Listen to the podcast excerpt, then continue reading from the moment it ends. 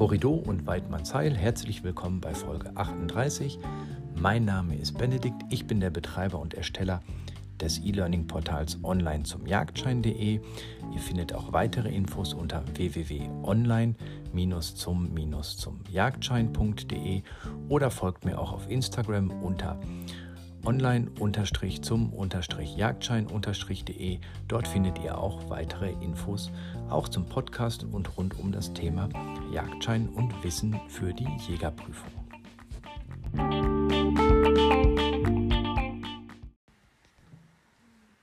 Die Wiesenweihe. Die Wiesenweihe sieht aus wie die Kornweihe. Es lohnt sich also auch in der vorherigen Folge dann nochmal sich genauer mit dem Aussehen zu beschäftigen. Sie ist der Kornweihe also sehr ähnlich, allerdings ein wenig kleiner. Die Nahrung. Die Hauptnahrung besteht aus kleinen Säugetieren wie Wühlmäusen und kleinen Vögeln. Daneben werden auch sehr häufig größere Insekten wie Heuschrecken, Libellen und Käfer gefressen. Gelegentlich auch Aas, zum Beispiel an Autobahnrändern oder an Straßenrändern. Vor allem in Südeuropa können auch Eidechsen einen erheblichen Teil der Nahrung ausmachen. Die Lautäußerung. Die Balzrufe des Männchens bestehen aus gereihten nasalen Rufen, die mit kä, kä, kä oder kiä, kiä, kiä wiedergegeben werden können. Bei Bedrohung am Nest äußern beide Partner schnelle, etwa wie chi chi, chi chi chi, it it klingende Rufe. Der von Jungvögeln beim Betteln ständig genutzte Ruf ist ein dünnes Pi. Die Mauser. Es ist eine Jahresmauser von Mai bis September. Das Verbreitungsgebiet und der Lebensraum bzw. das Zugverhalten entsprechen auch wieder dem der Kornweihe. Die Fortpflanzung und das Nestbauverhalten. Die Balz beginnt mit der Ankunft des Terzel im Brutrevier. Sie besteht in erster Linie aus spektakulären Schauflügeln des Terzen. Wiesenwein führen meist eine monogame Saisonehe. Die Art ist wie die meisten Wein Bodenbrüter. Das Nest steht meist direkt auf dem Boden, auf trockenen bis etwas feuchten, nur sehr selten auf sehr nassem Untergrund. Meist etwa ein Meter hoch in hohem Schilf werden Nester nur in größeren Lücken gebaut. Für Bruten auf Getreidefeldern wird in Mitteleuropa meist Wintergerste gewählt, da diese bei der Ankunft der Brutvögel meist schon hoch genug steht. Der Außendurchmesser beträgt meist 30 bis 40 cm, manchmal sogar bis zu 80 cm. Der Legebeginn erfolgt dann ab Anfang Mai, meist ab Mitte Mai bis Anfang Juni. Die Gelege bestehen aus drei bis fünf Eiern. Die Eier sind meist rein weiß, nur gelegentlich rotbraun gefleckt. Eier aus Deutschland messen ca. 3 bis 4 cm. Die Brutdauer beträgt 28 bis 30 Tage, die Nestlingszeit 30 bis 35 Tage. In Mitteleuropa werden die Jungvögel ab Mitte Juli flügge. Etwa im Alter von 50 Tagen beginnen sie selbst mit der Jagd nach Beute in der Horstumgebung. Die Ansprache und Flugbild. Schlanke, lange, schmale Flügel, langer Schwanz, eleganter, leicht und gaukelnder Suchflug in Bodennähe, Flügel meist V-förmig angehoben.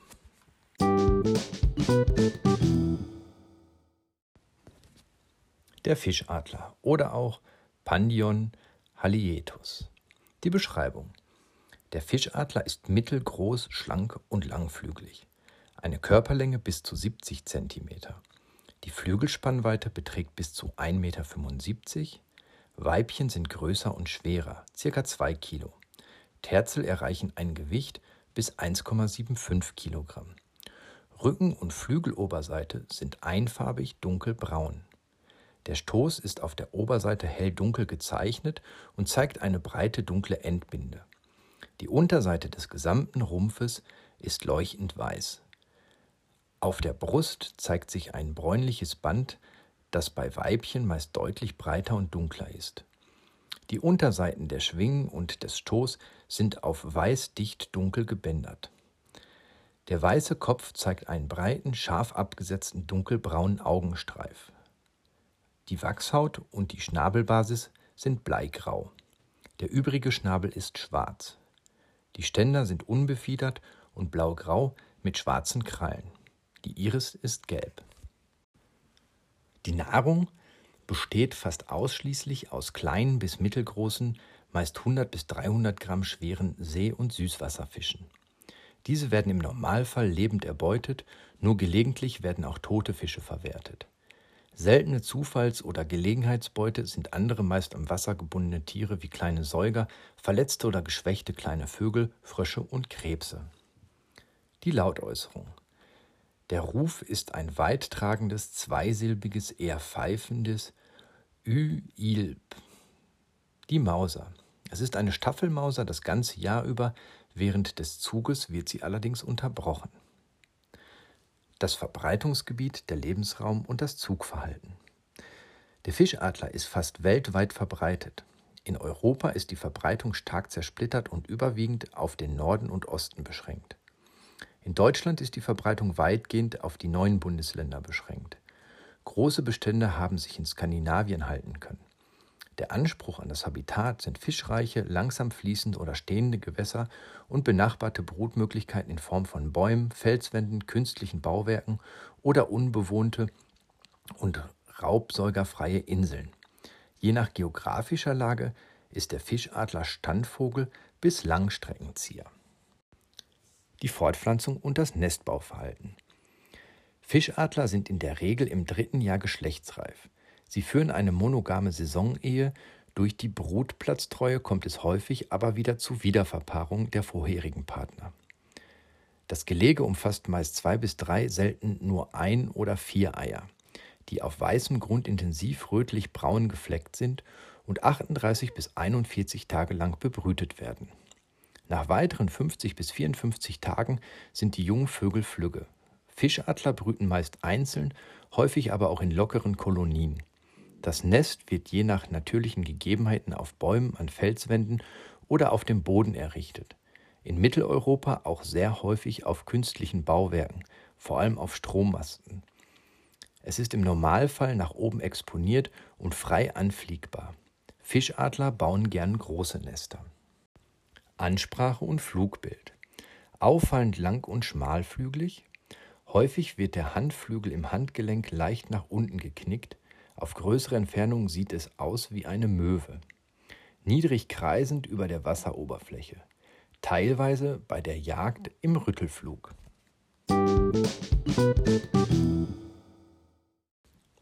Der Wanderfalke oder auch Falco peregrinus. Die Beschreibung. Größter Vertreter der Familie, der Falken. Mit einer Spitzengeschwindigkeit von mehr als 300 km/h eines der schnellsten Tiere der Welt. Adulte Wanderfalken sind auf der gesamten Oberseite dunkelblau-grau. Die Unterseite ist auf weißem bis cremefarbenem Grund überwiegend dunkel quer gebändert. Der vordere Hals und die obere Brust sind sehr variabel leicht bis kräftig dunkel gefleckt oder gestrichelt. Die Iris der Augen ist dunkelbraun. Wachshaut, Augenring und Beine sind gelb, die Krallen sind schwarz. Terzel haben eine Körperlänge von 35 und eine Flügelspannweite von 80 cm und ein Gewicht von bis 750 Gramm. Große Weibchen eine Körperlänge von 50 cm und eine Spannweite von 1,15 Meter und ein Gewicht von 1300 Gramm.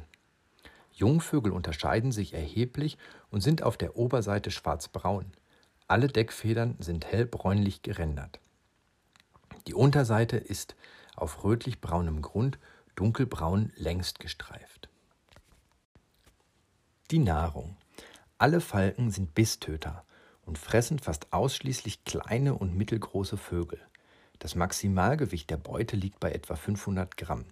Das entspricht etwa dem Gewicht einer Ringeltaube oder einer Aaskrähe. Die meisten Beutevögel sind jedoch deutlich leichter. Wanderfalken sind hochspezialisierte Jäger, die ihre Beute im freien Luftraum schlagen. Die Sturzflüge aus großen Höhen bei der Jagd und die dabei erreichten hohen Geschwindigkeiten sind spektakulär. Die Lautäußerung. Ein weit hörbares, deutlich zweisilbiges gereihtes Ägzig, Ägzig, das bei zunehmender Erregung immer schneller wiederholt wird. Der Alarmruf ist ein durchdringendes, scharfes Äg, Äg, Äg. Die Mauser. Auch hier Jahresmauser, März bis November. das Verbreitungsgebiet, der Lebensraum und das Zugverhalten. Wanderfalken kommen auf allen Kontinenten vor und sind damit am meisten verbreitetsten Vögel der Welt. Zurückzuführen auf den sehr hohen unspezifischen Anspruch an den Lebensraum. Im größten Teil des Verbreitungsgebietes sind Wanderfalken Felsbrüter. Sie finden sich daher weltweit, vor allem in Regionen mit Felsen. Außerhalb der Brutzeit und im Winterquartier sind Wanderfalken auch in vogelreichen Lebensräumen aller Art anzutreffen zum Beispiel auch an Küsten und in großen Feuchtgebieten. Wanderfalken sind Langstreckenzieher. Die Fortpflanzung und das Nestbauverhalten. Wanderfalken sind im zweiten Jahr, also im Alter von etwa schon neun Monaten, geschlechtsreif. Ab Januar beginnt die Balz damit, dass die Revierpartner dicht nebeneinander auf Warten sitzen und bei gutem Wetter zusammen über dem Revier kreisen. Wanderfalken bauen wie alle Falken keine Nester. Sie sind Felsbrüter und nutzen vorhandene kleine Höhlen oder Felsbänder sowie verlassene Nester. Die Eiablage erfolgt ab Mitte März bis Mitte April. Die Gelegegröße beträgt meist drei bis vier Eier. Die Eier sind rundlich, messen etwa 5 cm. Sie sind rot, gelb, braun gefleckt. Die Brutdauer beträgt 34 bis 38 Tage. Die Jungvögel fliegen mit etwa 42 bis 46 Tagen und bleiben dann noch vier bis sechs Wochen bei den Eltern und wandern dann ab. Die Ansprache und das Flugbild. Typisch falkenartig mit einem kräftigen Rumpf, großer Kopf, relativ langen, etwas dreieckigen spitzen Flügeln, einen mittellangen, leicht gerundetem Stoß. Das beste Erkennungsmerkmal sind die sehr dunkle Oberseite, die helle quergebänderte Unterseite und auch auf größere Entfernung erkennbare Bartstreifen.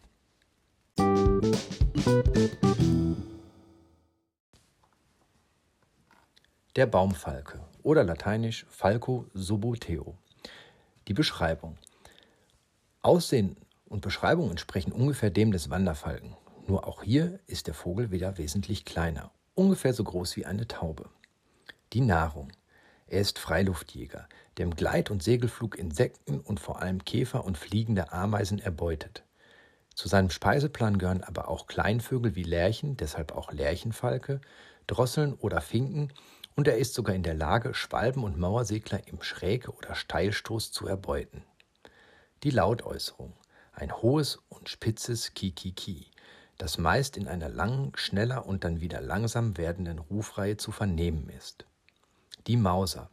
Jahresmauser August bis April. Das Verbreitungsgebiet, Lebensraum und Zugverhalten. Der Baumfalke ist fast über das gesamte Europa und große Teile Asiens verbreitet. Die europäische Population überwintert im südlichen Afrika, die asiatische in Nordindien und Pakistan sowie in Südchina. Der Baumfalke brütet in Feldgehölzen, Baumgruppen oder an Waldrändern. Wichtig ist das Angrenzen von geeigneten Jagdgebieten, also weiträumige, offene und abwechslungsreiche Landschaften. Zur Zugzeit kann der Baumfalk in fast allen Lebensräumen beobachtet werden. Besonders gern jagt er dann an Gewässern nach Libellen und insektenfressenden Kleinvögeln. Die Fortpflanzung und das Nestbauverhalten. Zur Brut werden vorwiegend alte Krähennester mit freiem Anflug verwendet. In manchen Gebieten werden auch Hochspannungsmasten, einzeln und in Alleen stehende Laubbäume genutzt. Der Baumfalke führt eine Saisonehe. Die Brutdauer beträgt 28 bis 34 Tage, die Nestlingsdauer ca. 34 Tage. Ansprache und Flugbild sind eben falkentypisch.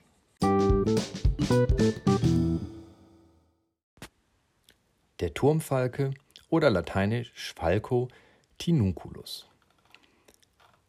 Die Beschreibung. Terzel erreichen durchschnittlich eine Körperlänge von 35 cm, Weibchen ein wenig größer, 36 cm.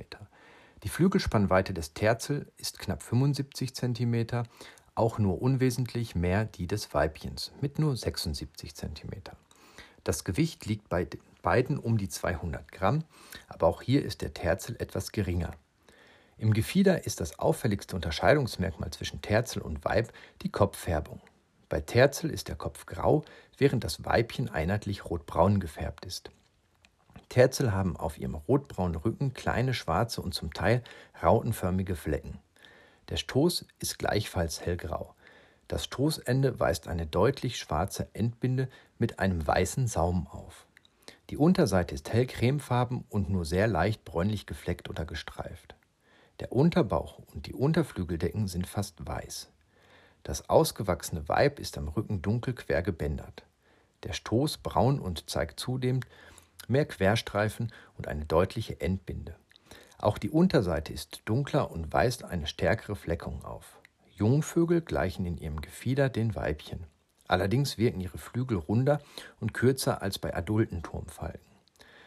Bei beiden Geschlechtern ist der Schwanz abgerundet. Die Beine sind gelb, die Krallen schwarz. Die Nahrung. Turmfalken ernähren sich überwiegend von kleinen Säugern wie Wühlmäusen und echten Mäusen. In Städten lebende Turmfalken nehmen daneben auch kleine Singvögel auf. Welche Tiere den Hauptanteil der Beute ausmachen, ist abhängig von den lokalen Gegebenheiten. Der Turmfalke nimmt auch mitunter Eidechsen, teilweise Regenwürmer und einen deutlichen Anteil an Insekten wie Heuschrecken und Käfer als Nahrung auf. Auch ausgeflogene Jungvögel ernähren sich zuerst von Insekten und größeren Wirbellosen und wechseln erst mit zunehmender Jagderfahrung zu den Kleinsäugern. Die Lautäußerung.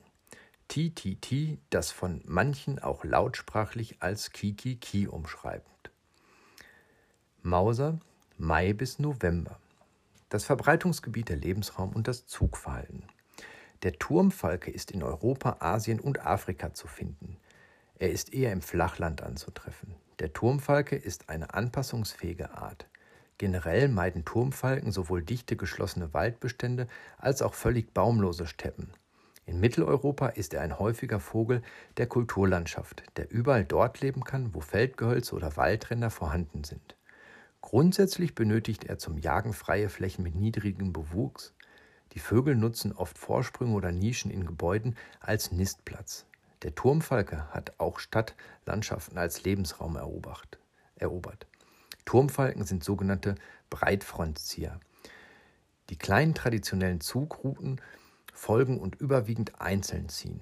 Während des Zuges fliegen Turmfalken relativ niedrig und halten sich meist in einer Flughöhe von 45 bis 100 Metern auf. Fortpflanzung und Nestbauverhalten. Die Balzflügel lassen sich von März bis April beobachten. Turmfalken sind vor allem Felsbrüter, die in entsprechend felsigen Regionen bevorzugt in Spalten und Höhlen brüten. Wie alle Falken bauen auch Turmfalken keine Nester. In felsarmen Regionen nutzt der Turmfalke die Nester anderer Vogelarten wie zum Beispiel die von Krähen. Gebäudenischen oder Mauerlöcher dienen dem Kulturfolger Turmfalke als Nistplätze. Der bereits im zweiten Lebensjahr brütende Turmfalke legt meist drei bis sechs Eier, in der Regel ab Mitte April. Die ockergelblich bis braunen Eier sind meist stark gefleckt und zwischen 3,5 und 4,5 cm groß. Die Brutzeit beträgt etwa 27 bis 29 Tage. Ansprache und Flugbild. Der Turmfalk ist während eines auffälligen Rüttelflugs sehr gut erkennbar. Diesen nutzt er zur Beutesuche in einer Höhe von etwa 10 bis 20 Metern. Der Flügelschlag ist schnell, der Stoß breit gefächert. Das schnelle Anfliegen seines Jagdgebietes ist durch einen schnellen Flügelschlag gekennzeichnet. Bei günstigem Wind oder bei Annäherung an ein Beutetier kann er aber auch gleiten. Der Gänsegeier. Lateinisch Gyps fulvus. Die Beschreibung. Der Gänsegeier zählt zu den großen Altweltgeiern. Geier gehören nicht zu den Greifvögeln. Die Körperlänge beträgt 90 bis 1,10 Meter, die Spannweite 2,30 Meter bis 2,70 Meter.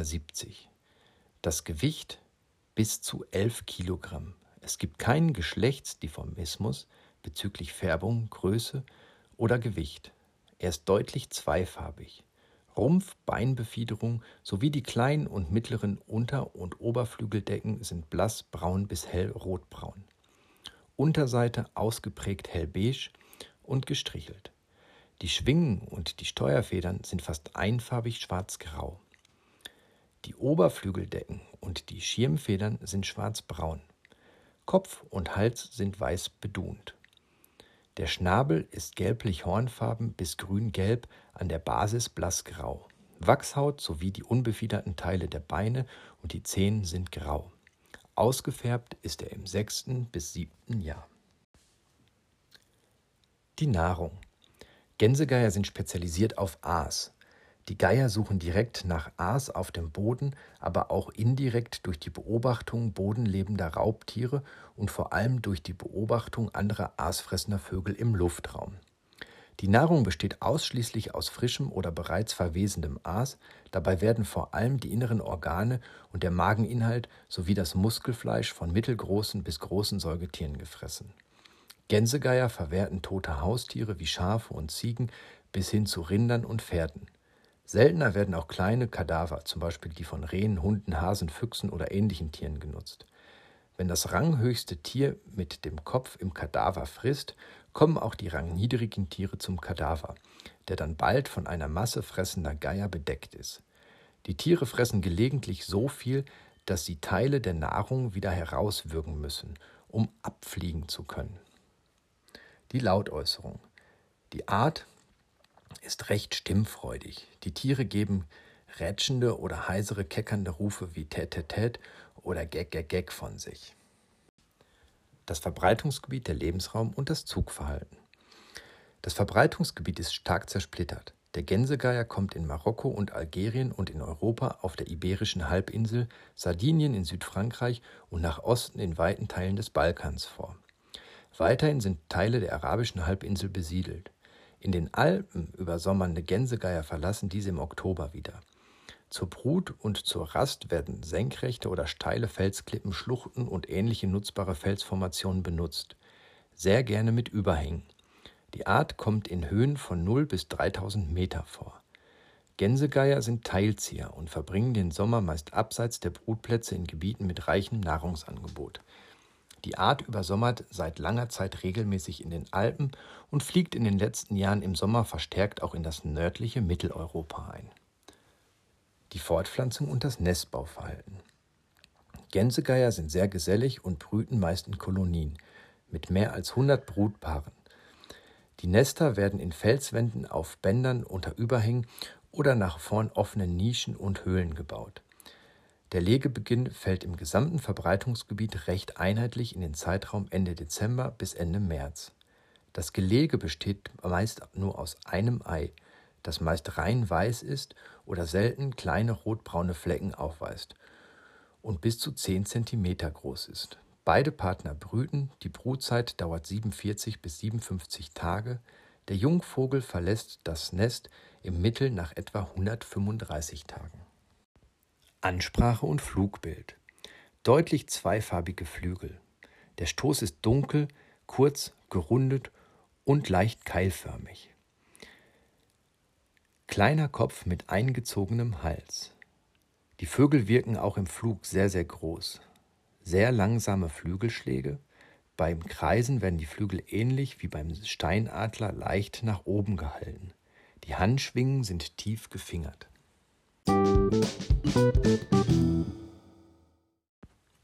Der Bartgeier oder lateinisch Gypaeteus barbatus. Die Beschreibung. Kontrastreiches Körpergefieder. Die Oberseite ist grauschwarz. Kopf, Hals und Körperunterseite sind weiß bis rostrot. Die Flügelspannweite beträgt 2,30 Meter bis 2,80 Meter. Die Körperlange 95 bis 125 Zentimeter. Nach fünf bis sieben Jahren ist der Bartgeier ausgefärbt. Auffällige borstenartige schwarze Federn hängen dem Bartgeier über dem Schnabel. Die Augen sind von einem roten Ring umgeben. Die Iris der Augen ist gelb. Die Nahrung. Seine Nahrung besteht zu 80 Prozent aus Knochen und Aas.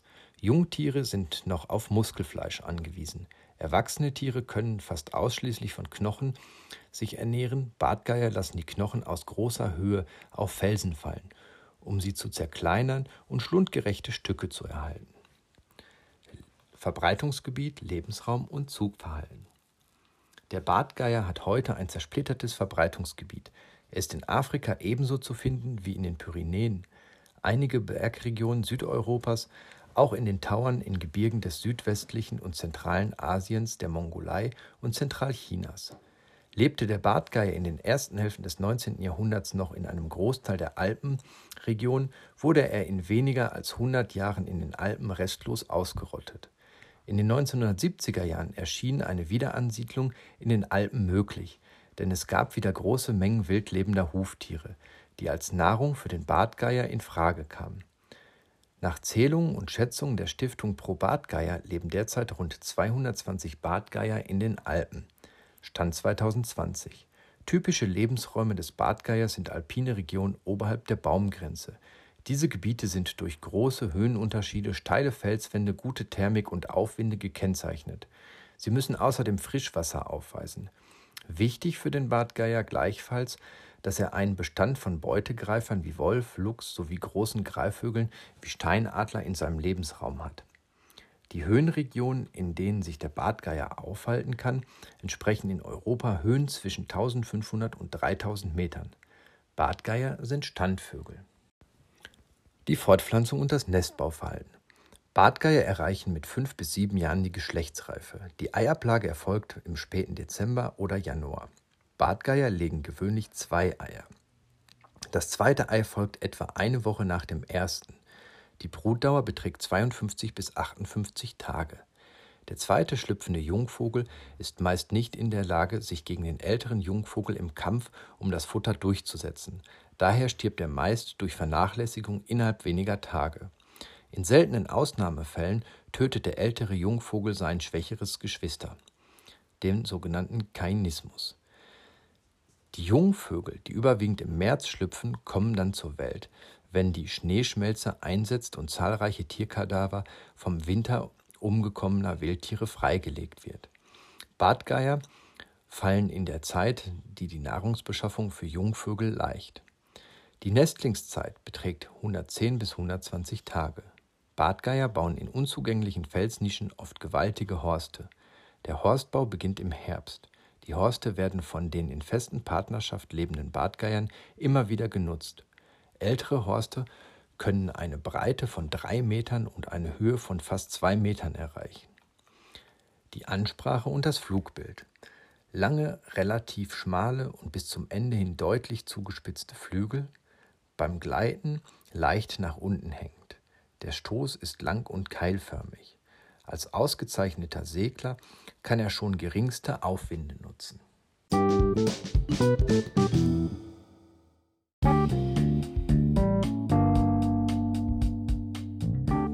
Das war es schon mit der heutigen Folge. Wir haben mittlerweile auch schon den Großteil aller Greifvögel sowie die bussardartigen Vögel abgehandelt. Es fehlen noch die Eulen, bevor es dann weitergeht zu den Entenvögeln und zu den Enten, beziehungsweise dann Säger, Taucher und so weiter, die dann jagdlich wesentlich relevanter sind. Ich freue mich auf euer Wiederhören. Bis zum nächsten Mal. Horido und Weidmanns Heil.